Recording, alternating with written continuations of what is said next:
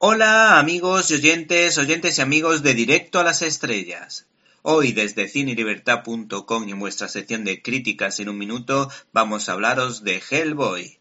El cineasta Neil Marshall se ha enfrentado ante el difícil papel de igualar al magnífico díptico surgido de la mente de Guillermo del Toro que encontró en Ron Pellman a la horma de su zapato, ya que este actor realmente dio vida a este diablo cristiano y políticamente incorrecto, surgido del mundo del cómic, pues como todos nuestros oyentes saben, fue creado por Mike Miñola, todo un experto en estudiar y recopilar todas las leyendas y milagros relacionados con la fe cristiana, la mitología nórdica y grecorromana y el folclore de muchas culturas. Todos recordamos la memorable escena en la que Hellboy, a pesar de su aspecto diabólico, es acogido por su padre, el profesor Brutenholm.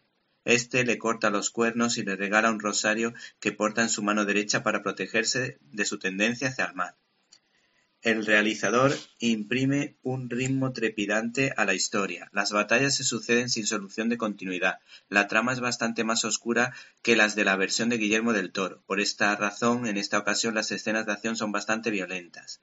No aptas para todos los estómagos, ni por supuesto para los más pequeños de la casa.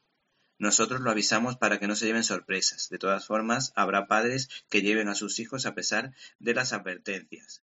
No obstante, el producto ¿Te está gustando este episodio? Hazte fan desde el botón Apoyar del podcast de Nivos.